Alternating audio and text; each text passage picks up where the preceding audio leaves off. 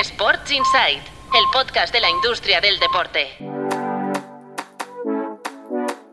Buenos días, soy Álvaro Carretero y arrancamos con los titulares de este jueves 2 de febrero. El gobierno cifra en 2.000 millones de euros el golpe de la COVID-19 en el deporte en 2020. Es el primer año marcado por la pandemia y se comió casi un 12% del negocio, que se situó cerca de los 15.000 millones de euros. En patrocinio, el gobierno de Sudáfrica ha firmado un acuerdo con el Tottenham por más de 51 millones de euros en tres, en tres años para la promoción turística del país. En los últimos meses también han entrado Malawi con el CD Leganés y otros países como Uganda llegaron a negociar con el Manchester United. Y el Arsenal, recordemos, también luce a Ruanda en la manga de la camiseta.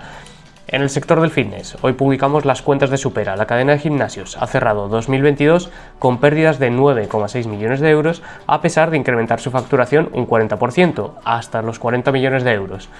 Y en la ronda diaria de movimiento en los despachos, volamos hasta Cartagena. En este caso, Rebeca García, su directora general, deja el club tras tres años en el cargo. Y por otro lado, en la federación, Javier Bitz, que era director de la primera federación, también asume el control de la segunda federación, la cuarta categoría del fútbol español.